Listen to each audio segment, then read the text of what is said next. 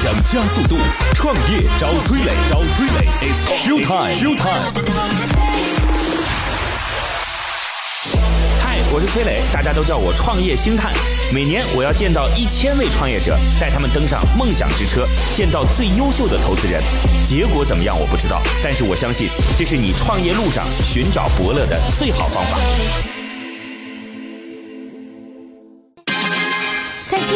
FM 或喜马拉雅 APP 上搜索“创业找崔磊”，收听“创业找崔磊”更多精彩节目。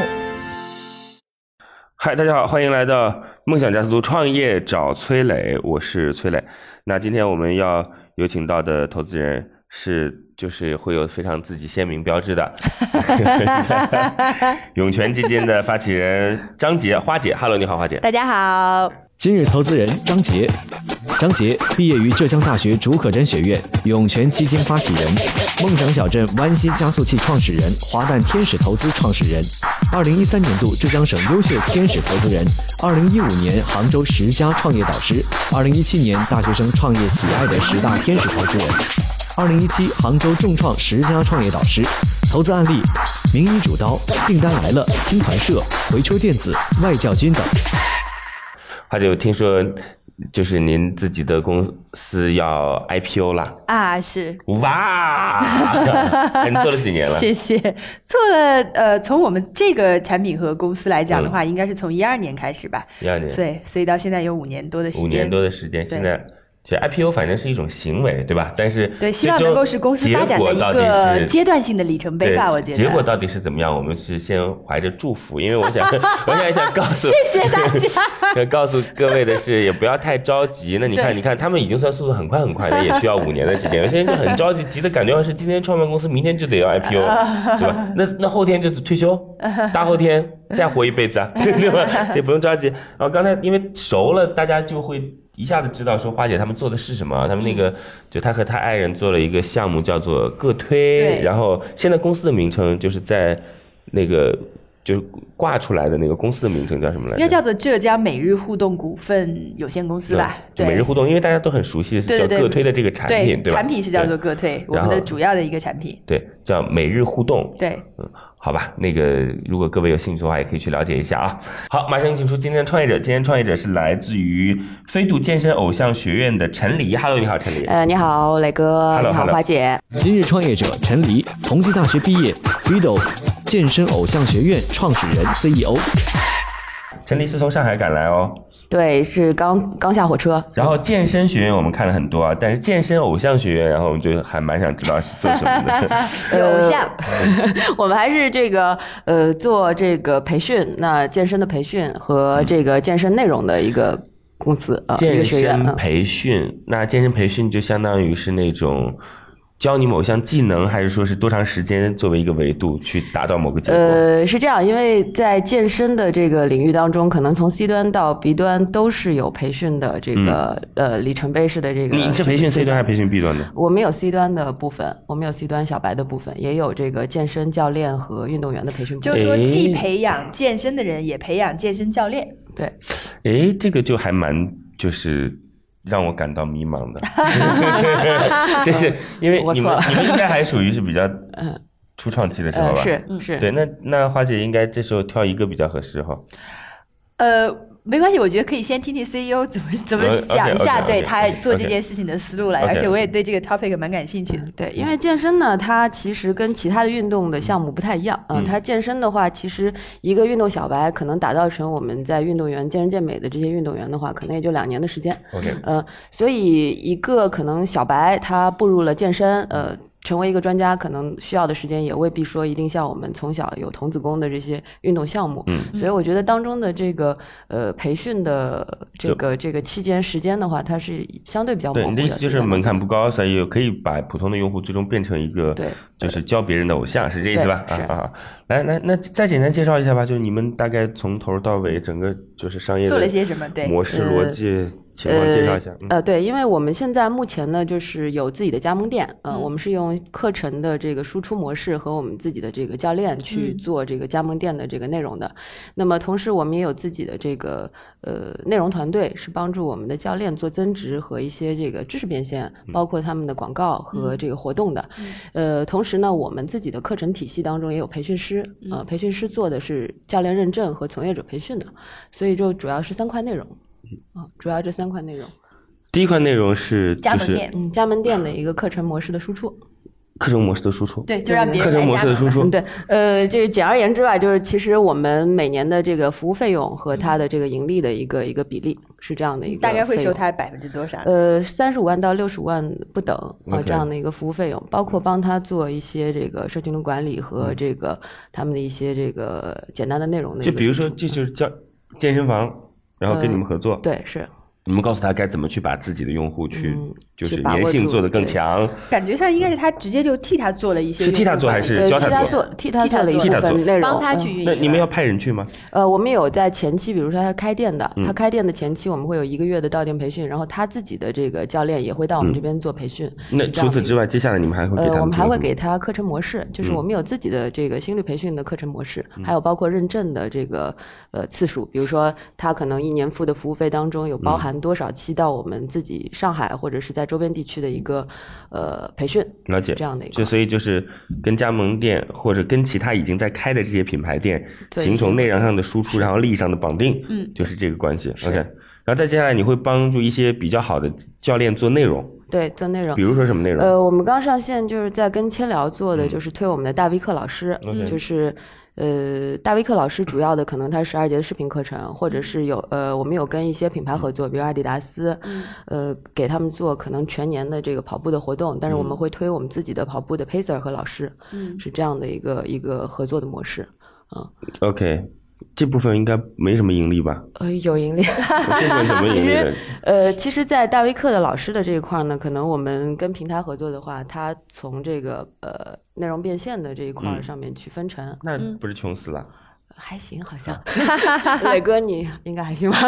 还行，好吧。来，那那第三块呢是呃，第三块就是我们的认证和培训这一块。啊认证培训，你们有为什么你们有资格去认证别人呢？呃，是这样的，因为我们是 CBBA，就是健身健美协会唯嗯一指定授权在上海的这个机构。OK 呃，我的合伙人可能他背书比较深一嗯些，他是这个国家队教练。我们每年做的比较深的一块就是在健身健美运动员，但是这一块的市场其实并不大，嗯大概每年呃有三到四万左右的这个选手。那么他们每年参加的大型比赛可能六到七场，全国吗？对全国 OK 啊并不是一个非常大的市场，但是他可能把握的就是两端，一端就是这些这个健身教练他也会成为我们的培训师是这样的。好吧，那行，我大概知道了。那目前的经营情况怎么样呢？呃，目前经营情况就是我们基本上在一六年到一七年这个阶段，我们的开营一共是六十几次，嗯啊六十几次，呃，利润比在六十你别说六十。利润比，说收入啊。开营是指说线上的这种健身营的呃不是那个到我们这边的集中训练营，就是线下的。哦，OK，哎，为什么你说的这个到你们这里去？你只因为他开了连锁的就你店，就是各个加盟店，对不对？是这对意思吗？呃加盟店去任何一个加盟店都算是你这个数字。不是这个算的是我们总部就到上海这边的，因为我们现在其实也是我这次来的一个一个目的，我们今年可能会要做更长期一点的训练营。我们原先的训练营都是以七天、十四天、二十一天一个营七天，而人要到上海来对。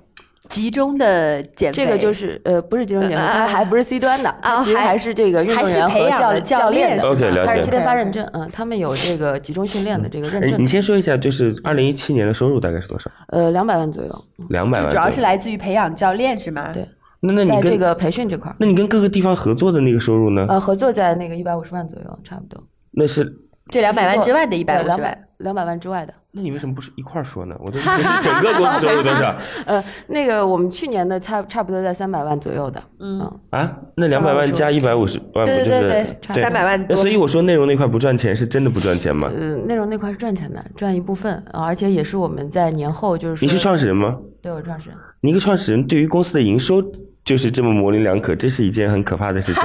其实并没有。啊，可能有点紧张，呃没事不要紧张，不要紧张。对你告诉我一七年大概总共收入多少钱？呃，三百多万，三百多万，就两百万左右是在教练的这块的收入，一百多万的话是加盟店什么的，包括可能内容的那个，估计也在这一百多万里头。OK，大概了解了。呃，那看来你们这输出也没什么，你不是说一个店有二三三十万左右的这个没有不在一七年的范畴当中。我们现在五家加盟店有一家加盟店在三月三号才开幕，啊？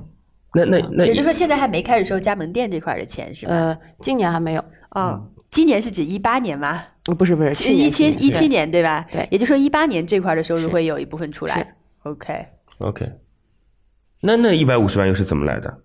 一百五十万基本上是在我们做活动和我们的内容营收当中的。我们去年，呃，一六年到一七年当中，我们还做了市民运动会的这个比赛的落地做活动哎，和做活内容。动这块儿，我先随便问一下，嗯主要的收入是不是还是来自于赞助的费用？呃，不是赞赞助的费用，其实报名费。呃，不是报名费，就是其实这样，呃，我们基本上都是有购买的，品牌商购买的，他会付一个年费的一个费用，对，呃那就是赞助是按照赞费那就是助赞助赞助赞助费可以这么说对对，它是按照活动来给你的。对，好，就是我跟各位建议一下啊，就各位千万要记得两个事儿。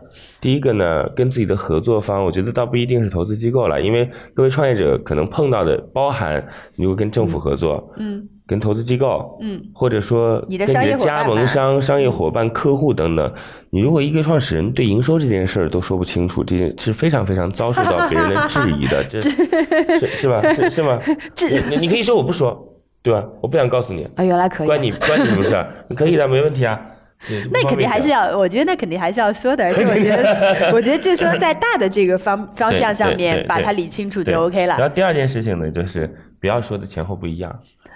就是你不要把别人的记忆力就是想的太差了，对，一定一定。所以这个本质上还是你第一得说实话。如果你要说编出来的，你也得自己不断的告诉自己，然后把那个印象已经加深成为在你脑子里边固定的印象，这很重要啊，各位记住了啊。行吧，那个那陈黎简单介绍一下自己吧，嗯。呃，我嗯，这个我最早的时候呢，可能是做电电影评论和一些时尚类型媒体的，就是啊、这一块儿的。那也做之后的话，我就转转到说我们做一些音乐和经济的活动，那个影评？在上海影评是，我指的是电影故事、看电影，嗯嗯，做一些影评的自由撰稿人。纸媒的撰稿人，自由撰稿人。是。OK，所以你当时的工作很很惬意啊，每天在家里边看看电影，写稿子写稿子，啊，也很辛苦啊，写稿子。还喜欢吗？嗯。还行啊。嗯。然后音乐类型的一些东西也是会做一些他经济的一然后是因为宅着宅着就胖了，然后就去健身，健身就来创业了。并不是这样。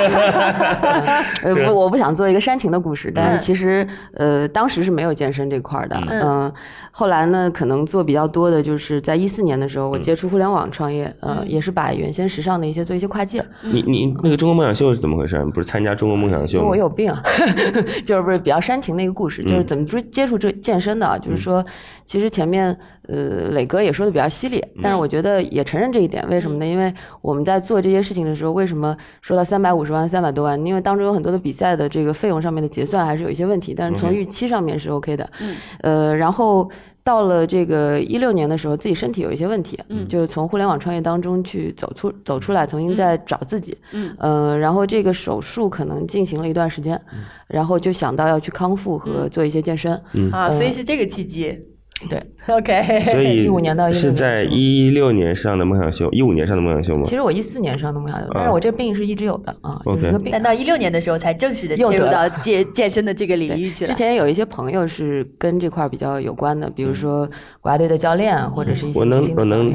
打听一下，你可以不讲啊？大概是什么病病吗？呃，先天性的一个病，就可能在梦想秀也是讲过这个、嗯呃这个问题的。嗯，哎，太煽情了，这不是一个危机。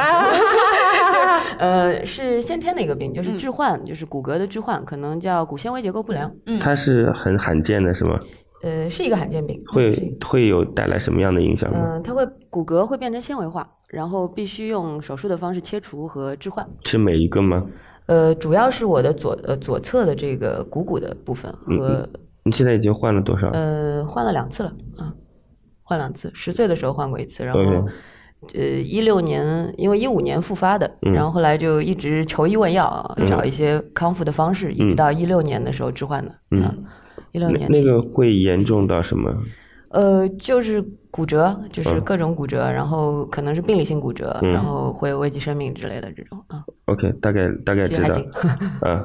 那那所以就就是对你来讲，健身是一个很难的事儿，还是对你来讲，健身是一个可以让自己身体变得很强壮，可以少去发病的事儿？我觉得这个这个健身对我来讲，就是我可能比较想追求的一件事儿。嗯就是当时跨界过去的时候，也是找了很多的医生，嗯呃，然后后来又找了很多这个健身和康复行业的人去嗯聊这个事儿，就觉得这个市场可以做，但是当时还没有下定这个决心，就想了解一下这嗯个东西。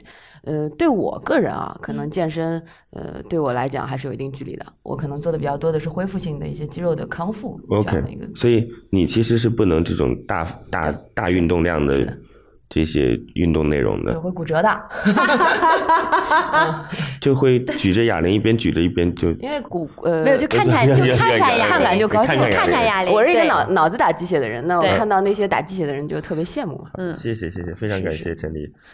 呃，那看看哑铃。看看哑铃，对就很高兴。哎我们做一个项目真的很好，叫看看哑铃项目，因为很多人都是这样的，我也是喜欢看看哑铃，很多人健身就开健身了，我就是我刚开始是很多人健身就举哑铃购买健身装备，后来就是然后看哑铃，现在是想哑铃，你知道吗？在家里那个健身项目叫想想哑铃。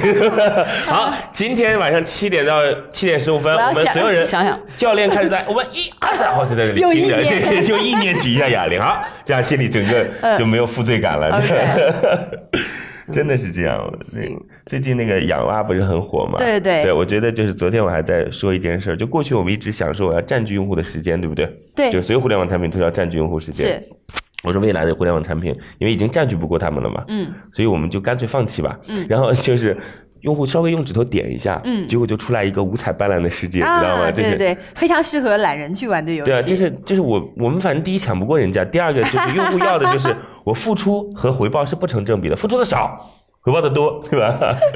嗯好吧 OK，讲回来，刚创始人问了一个问题，问磊哥这个是不是健身？不过我七年有开始在健身，嗯已经坚持了三个星期了，因为我当时跟我们另外的一个也是做。坚持了一次，呃，你们没有，你们你呃，们从呃两每周两次到每周三次吧。然后我觉得还好，因为为什么有这么大动力坚持？我们另外一个做体育相关的这个智能硬件的孙老板，他。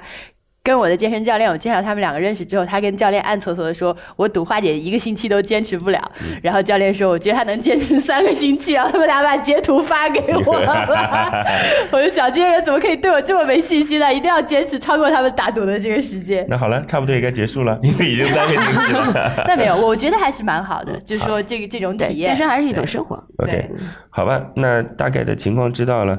陈琳，您先离开一下，等会儿再回来，谢谢。现在，创业者已经离开谈判现场，只剩下投资人与崔磊。卸下所有的含蓄，他们会对创业者给出怎样的评价呢？那大家呢，在听节目的时候，欢迎来到我们的乐客独角兽创业社群。呃，在我们的社群当中，已经小一万号的创业者了。我们每天都会有线上的课程，让您提高认知，找对方向。呃，我们每个月都会有线下的活动，让你可以多结交朋友，连接一下自己区域和行业当中有资源的伙伴。那我们也可以帮您对接投资机构啦，六百家机构，两千多个投资人，应该能够找到懂你的那个人。那我的个人微信号八六六二幺幺八六六二幺幺，通过这样的方式，你有任何创业的问题，咱们也可以进行互动。八六六二幺幺八六六二幺幺，好吧，今天的投资人就是我们非常开心的花姐。花姐，你觉得这个事儿你感兴趣吗？现在感兴趣吗？嗯我觉得健身肯定是一个朝阳产业嘛，你刚好你这样你大家在健身，所以你属于那种就是能够感同身受，而且属于正是兴奋点的时候。嗯、对，其实我们，比方说我们投的 CEO，他、嗯。他从大概一五年、一四、一六年的时候，嗯。嗯，差不多一五年的时候就开始切入到，不过他是从硬件的这个角度去做嘛。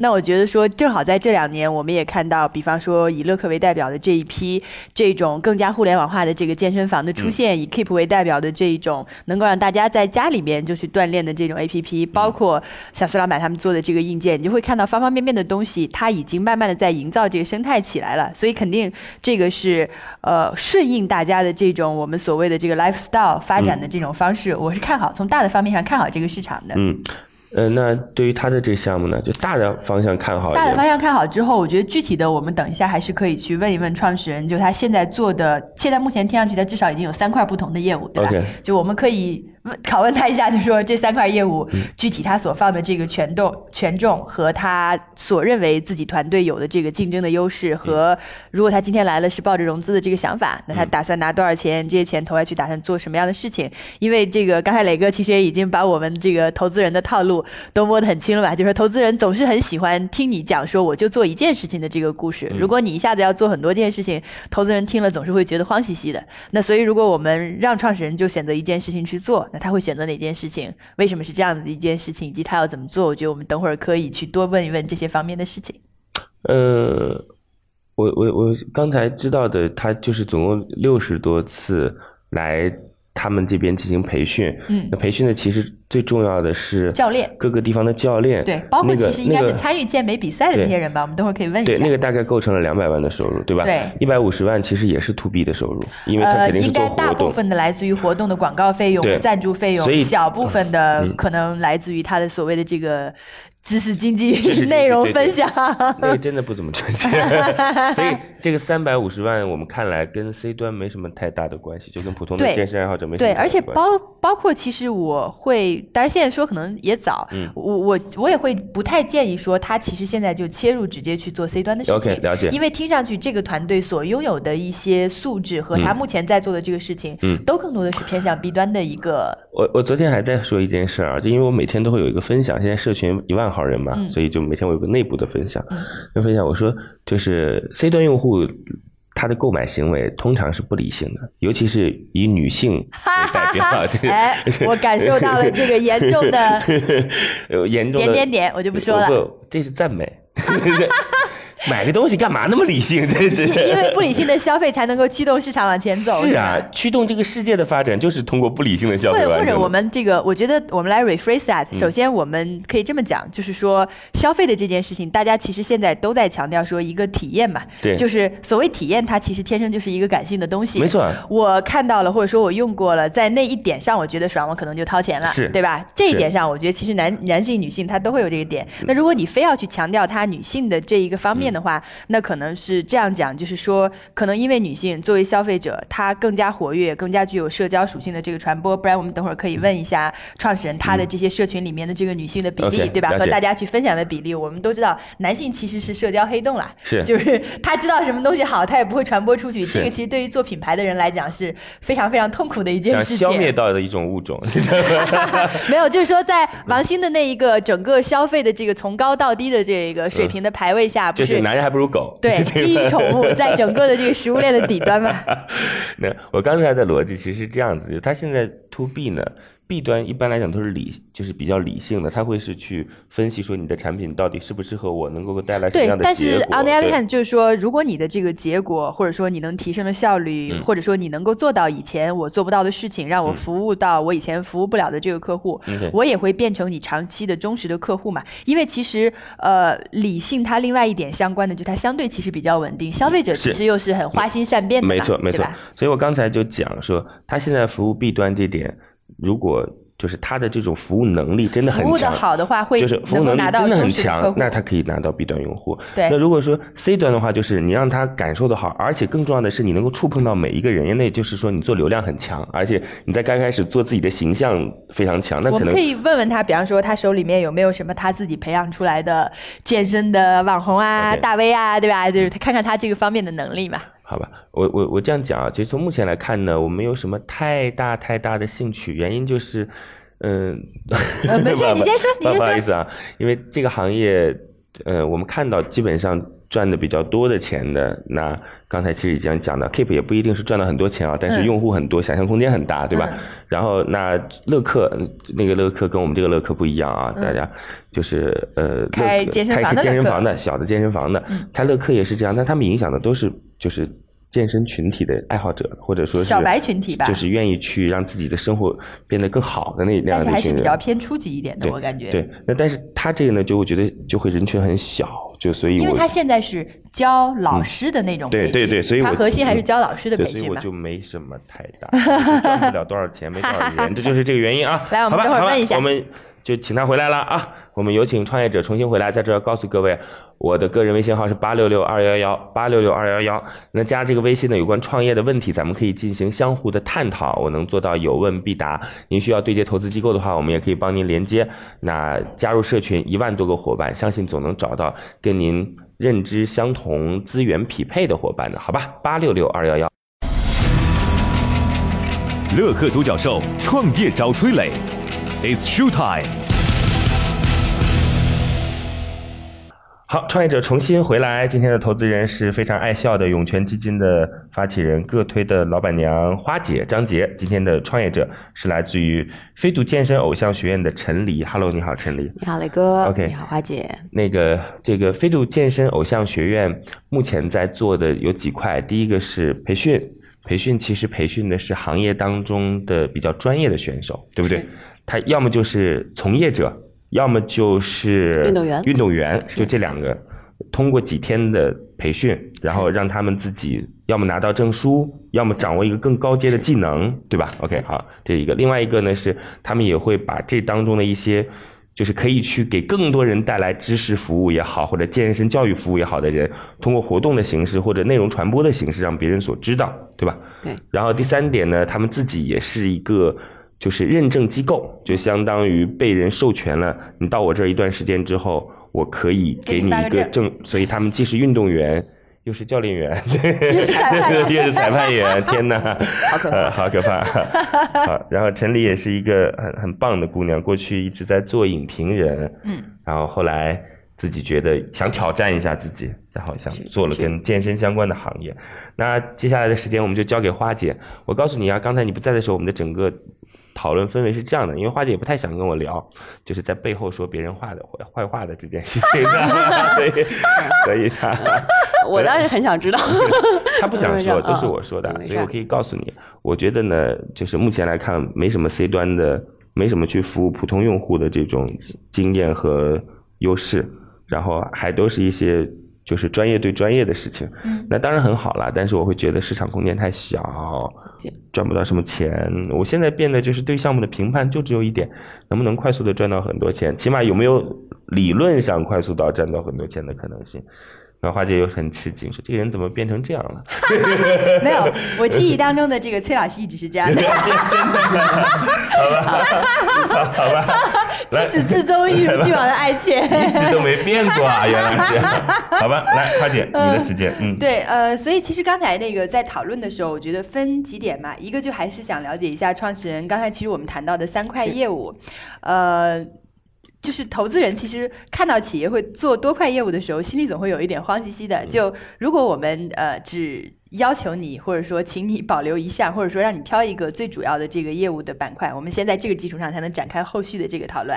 那你觉得会是什么东西？或者假设咱们一八年就先只能完成一个小目标的话，你觉得你想先做什么？可能还是我们从培训的角度去切吧，因为这个可能我们在行业里面比较有优势。了解，嗯所以你可以展开的讲一讲，你觉得这个优势主要在什么方面呢？呃，首先优势肯定在我们自己签的培训师，然后我们有的人员优势和场地优势。就是场地优势呢，因为我们现在已经在做复制的这个，但是加盟化的方式呢，其实是用课程的加盟方式相对比较轻一点。加盟其实现在还没开始运作，呃，可以这样理解呃，就是合作的，就是主营的加盟店，其实还没有完全的这个，但是虽然已经收费了，就是还没有开始嗯我其。实觉得啊嗯，你刚才我看看我都不提加盟这事儿了。嗯你也就暂时先别提，因为加盟的事，它实际上它的营收，刚才说六十多，它是打算还没有，六十多个都是到公司来完成的嘛，是是吧？然后其实过去是在这家店完成了服务输出，总共呃是那二零一七年相当于是在这块的收入，到店的服务输出当中完成两百多万的收入，对吧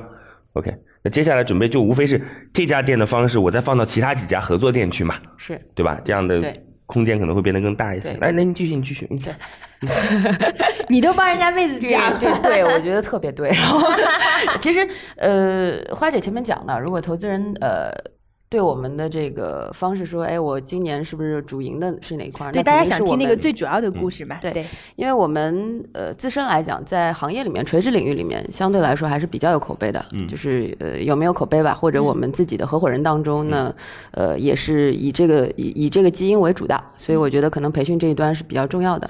还有一块就是，虽然说在这个呃运动员培训和认证培训上面，它不是一个呃 C 端的一个一个业务，但是其实它也是我们在做口碑当中去可以辐射 C 端的一个比较重要的利器，所以我觉得可能会选这一块儿，嗯。嗯，就是后面的那个论点，我们先不去具体的这个讨论它。那能不能再稍微展开讲一讲？就是说你现在 B 端，比方说你每一个客户他最后给你贡献多少收入，呃，以及这个收入如果还有一个具体的分类分项目，以及说你 get，当然我估计你 get 一个 B 端客户的成本应该也不会特别高。能不能再展开来讲一讲？就说你现在这块主营业务里面的一个结构啦，收入结构？呃，其实我们基本上在去年的这这块儿收入当中啊，这个是占主要主要的业务业务收入。每一个人每这个一个人200万每个人赚多少钱？每个人赚几万？其实我们拥有的培训师，这个每期开营啊，大概三到四个培训师，对就他带够了学生呢？那么呃，他带的学生八到十五个不等，啊每个人带八到十五呃个，一共八到带八十五个。每个人到八到十五还是在一？期的这个短期八到十五个一个人交，多少钱？呃，一个人八千左右。三个学一期八到十五个同学，然后你就需要有三到四个老师去教这八到十五个但是他们的这个课时费是按照课时费去结算的，所以它的利润比相对还是比较高的。一个人只能教两个，两到三，然后这教员教这三个这个这。个学生在老师带学生比其实挺低的，没有，因为呃，如果是冠军备赛营的话，基本上是要这个由这样的一个老师的带领的。然后，如果是社会的这种认证的话，比如我们有这种社会教练认证，那社会教练认证可能一期班就是二十个左右了，嗯，啊，这样的一个二其实十。到其实还是相对小班的啦。其实还好花姐，你看啊，我刚刚算了一下，就一个人带三个人，假设啊，那三个人就是如果八千的话，就两万四千块钱，它是一周嘛，嗯。一周是两万四千块钱，如果不休息的话啊，嗯。就五十二周的话，嗯。那两万四乘以五十二的话就是。呃，一百多万吧。你别这么算，第一是第 第一肯定做不到休息做不到五十二周全都交满的。第二就是说，在这个里面，你可能给到教练，就说给到你的老师的这个分成留存，大概应该会在百分之三十以内的样子。呃，我们单价课程不贵的，啊不，就是那个收入。你给他教练多少对钱？你的老师费用并分到呃费大概他收入的分成啊没有的应该到不了，一般也我们只有一个主流的。这个，比如说我们在单期班做那个就是冠军训练营，他肯定是有一个主的导师，对呃，带那个辅助教练或者老师是这样的一个。可能就按月拿工资，其实也不跟这个去挂钩了。我们的主流的导师是按月拿工资的，然后我们还有这个培训师的话是跟这个老师的，是 OK，好，好对，兼职的方式。来，那你继续呗。就是这个，对，我也想提一句，就是说，其实呃，这个也是因为我们去年启动的方式的时候，我们是以呃，我我现在定义吧，小作坊的方式去走。当然，我们希望呢，其实在比较成熟的方向上面去做什么呢？做这个呃长期班的这个方式，因为它的利润比更高。但我们现在目前能够做到的，班是几天？呃，一个月到两个月。OK 就比如说，他可以从一个，或者还有三个月班的，就是他可以从一个可能刚入门的一个教练，变成一个这个我们讲的认证教练，当中有几几块模块，包括我们有解剖学，各种都在这个那当中了。这个就是说，假设你能做的话，这个你准备收多少钱呢？一般其实我们都是一万五到两万左右的。嗯 OK，一个月的时间的这个一个个月对，从小白变成健身教练，呃，不能说完全小白吧，就是可能是一些呃其实他就已入伍军人、经是退伍军人，教练者但他相当于要再给自己升级。我觉得从小白到教教练一个月，他应该完成不了。但是现在其实培训这块市场还是非常巨大的，就像可能花姐也在健身，嗯呃，那你对健身教练是怎么判断他的他的那个专业性的呢？一般如果要去挑私教的话，肯定大家都喜欢说正规帅的正规的 这不是长得正规的帅的吗？体育院校、正规的体育院校 毕业，以及说前运动员的这种资质嘛，这种会比较好的。解但实际上，我讲真，你说作为普通的消费者，他多半恐怕也不会特别懂你的刚刚我们这些证书说过体系。普通消费者是不理性的，你知道吗？呃，基本上是不就看理性的。看上去科班出身嘛，或者说前运动员，这样你就会觉得他挺牛逼的。其实就看说明书，说明书上怎么吹都行，反正你也不一定会去做太多的这种核实。但是 原来人家哎，等一下，你把那个奖拿出来，你不是说你在二零一六年得过浙江健身先生吗？你把奖拿到我面前来。那如果真的有的话，肯定会是加分。我们有很多的健身先生啊，但是我觉得其实他能他能变成健身先生，不代表他能教好你。这当中其实有非常多的对这个你看，这就是理论知识。商家说服消费者，他们拿再多奖没有用，你知道吗？必须要拿我的证书 必须要我的证书才是最好的。然后消费者八姐就说。对我就相信你这套理论。然后就把钱掏出来 了。对，这个当中肯定还有很多的这个系列中，我们不是说呃只是一个发证机构，可能还有精准健身，包括我们用什么东西来判断你。了解啊这当中可能有一套的而且逻辑。我我的我的我的我的那个就是我的判断稍微有一些变化。嗯，为什么有变化呢？就是他如果刚开始的时候就把这件事拎出来讲，我可能会就是会有一些不同的认知，因为就是现在大家需要健身的这件事儿，肯定人越来越多，这个毫无疑问。对，市场市场是毫无疑问。那如果需要市场的话，就是到底是不是需要一个专业的人士来进行辅助的？你觉得？我觉得是需要的。说健身教练嘛，当然是需要的啦，因为你不可能自己在瞎练吧？对，因为我觉得那那很多人也是自己练的。那它是一个过渡状态对。为什么就是讲说 Keep 也好，或者嗯是这种互联网健身房，嗯它是一个过渡状态。就是我觉得最终如果你对这个事情认真的话，其实，在 some point 你还是会引入教练的这个，如果这个逻辑也成立的，那现在教练人数够不够？肯定会需要培养更肯定多的，不够嘛，对吧？啊，那而且或者说现在教练的水平够不够？对水平够不够对是也是同样很重要的一个问题啊。水平也不够，数量也不一定够，所以就需要培训所以他就需要就就就这个逻辑就简单了嘛，对吧？就是面对一个蓬勃发展的第三产业，重要的是说能不能培养更多的这个人才和提升行业从业人员哎。对，所以他如果刚开始一来就这样讲的话，那我觉得可能就很容易就。但是他要一开始就要讲很多个故事嘛，他他要把他所做的各种各样的事情都先摊出来给大家去了解嘛。而且我们时间有限啊，哎，花姐是不是真的特别特别好？对，就跟她在一起比较，我就像，嗯，待同志像春天般的温暖，如沐春风啊！我想对我做一些很低的评价，后来想想看也算了，何必呢？何必作践自己呢？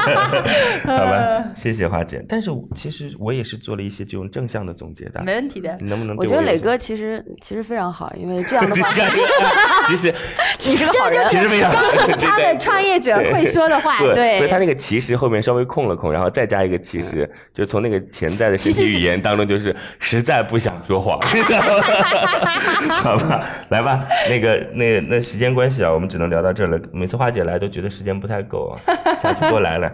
那陈黎说说自己要多少钱，主要用在哪里？嗯，呃，其实我们今年就是像我前面讲到一半的这个这个事儿，我们是想建立自己比较呃能够有这个一个旗舰店的一个培训机构，因为在上海或者是在要开个大点的店，对，它其实不是店，就是呃正规的培训机构，因为我们哦现在所有的呃所有的这个培训，我们都是在那个门店去做的。好，知道了，要多少钱？嗯，呃，五百到八百万，五百到八百万。对，那那出让股份呢？呃，当时设十到十五左右。了解。好的，这是一七年大概是三四百万的收入。是，好，谢谢。好，接下来两个选择，陈黎，第一是结束今天的谈话，第二是让花姐给你一个答案，你的选择是？给个答案吧，我那，呃，我再追加一个问题，就是公司之前有经历过融资吗？有拿过前面的投资吗？没有没有就这第一轮是吧？是好好嘞，来吧。创业找崔磊，悬念即将揭开，是创业者成功拿到投资，还是导师心头另有所好？导师，对于今天的创业项目，你的选择是 yes 还是来看看花姐最终的结果是通过，恭喜！来，花姐，嗯，告诉我原因。呃，我觉得第一个，其实第一个非常重要的原因是我一向都很你也在支持女性创业者的。啊，对对对对，对对好，好好好，不，我跟你讲，是支持年轻人创业。如果是女性创业者的话，那就更加分了嘛。对，对不对是这样。女性嗯创业者因为本身就已经很不容易了嘛，我觉得支持女性创业者。但另外的一个非常重要的点，我觉得也是看好这个领域，并且今天创业者还是展现了。我觉得应该是有创业者需要具有的那些素质，嗯就比方说，整个在磊哥的这个疾风暴雨的这个拷问下，其实还是我这还叫疾风暴雨？啊天哪，我真的是太冤枉！我今天我认为我没有，除了 除了没有还没有拿出最疾风暴雨的除了没有表现出谄媚之外，其他已经 好吧，谢谢 谢谢各位，非常感谢。那个我们我我我其实觉得就是各位各位有的时候呢，不用把自己说的特别特别的大，就是对，我觉得就把嗯呈把你的这个商业的故事真实的呈现出来，对而且在这个过嗯程当中，其实大家越去讨论，越去互相的这个追问，我觉得嗯都会一方面也帮助创业者去更加从不同的角度去思考。OK，是就是呃，刚才我们整个节目听下来之后，我认为您要有一点点感知是什么呢？就是有的时候把一条跑道的事儿说通了，嗯那是最容易去说服别人的。实际上怎么讲？作为创业者和你的团队，你也只能同时跑一条跑道没，错对吧我觉得咱们在健身的这个维度上用这个 metaphor 也非常的合适。好你跑再快，你也同时只能跑一条跑道。好嘞，谢谢，非常感谢各位，也欢迎各位来到乐客独角兽创业的社群。我们这当中全国已经有一万号的伙伴，在全国各个地方啊，有不同行业、不同地区，每个月会有一次线下的聚会，您可以认识到不同这个就是呃地区的小伙伴，然后每天都会有线上的知识啊，提高您的认知。这个认知决定行为，行为决定结果啊！如果您需要的话，还可以对接投资机构，六百多家机构，两千多个投资人。那我的个人微信号是八六六二幺幺八六六二幺幺，再见。在蜻蜓 FM 或喜马拉雅 APP 上搜索“创业找崔磊”，收听“创业找崔磊”更多精彩节目。